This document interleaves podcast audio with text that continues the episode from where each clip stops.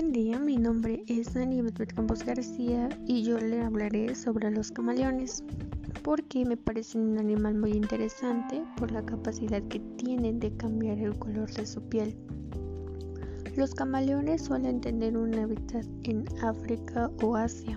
También pueden vivir en Madagascar, España, Portugal, pero prefieren los lugares como Hawái, California y Estados Unidos. Los camaleones son familiares reptiles que tienen escama alrededor de su cuerpo. Sin embargo, su hábitat preferida es el Sahara, ya que les ofrece mejores calidades de vida. A su vez, también suelen vivir en ambientes forestales, como desiertos. Además, también bosques tropicales, montañas, selvas y sabanas. Debido a que su raza determina su función, no hay una temperatura adecuada para todos, pero su característica más conocida es que pueden cambiar el color de su piel según las circunstancias en donde se encuentren. Sin embargo, la mayoría creen que lo hacen para camuflajearse, pero no es así. Su cambio se debe a la temperatura o a la hora del día, así como los estados de ánimo al acercarse un adversario o una pareja. Tienen unos ojos grandes y una lengua alargada.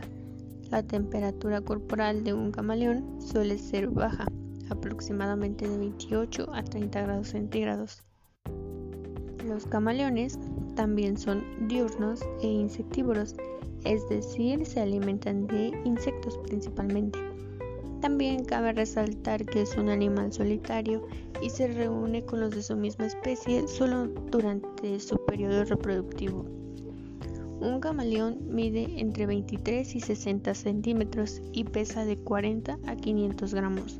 Son tranquilos pero no son sociables. Eh, un tipo de camaleón que puedes tener en casa es el camaleón Yemen, que puede resistir las sequías.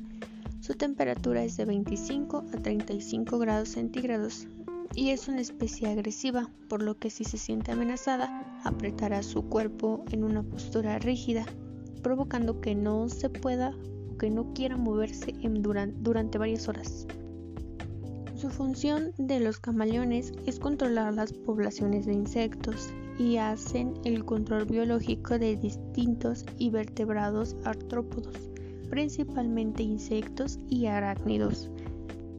Sus relaciones intra o interespecíficas son el camuflaje, donde toma los colores de su hábitat para no ser visto por su presa.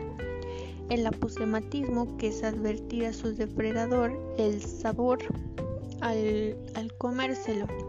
El mimetismo muy aeriano es donde adoptan las coloraciones de advertencia hacia su depredador por ejemplo, si es venenoso o si no, o si se lo puede comer o si no.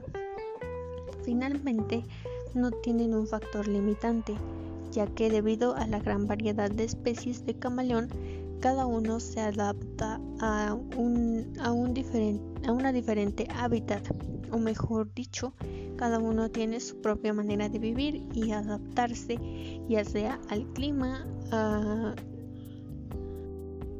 lo que va a comer y también pues el tipo de, de depredadores que pueda haber en el lugar donde esté.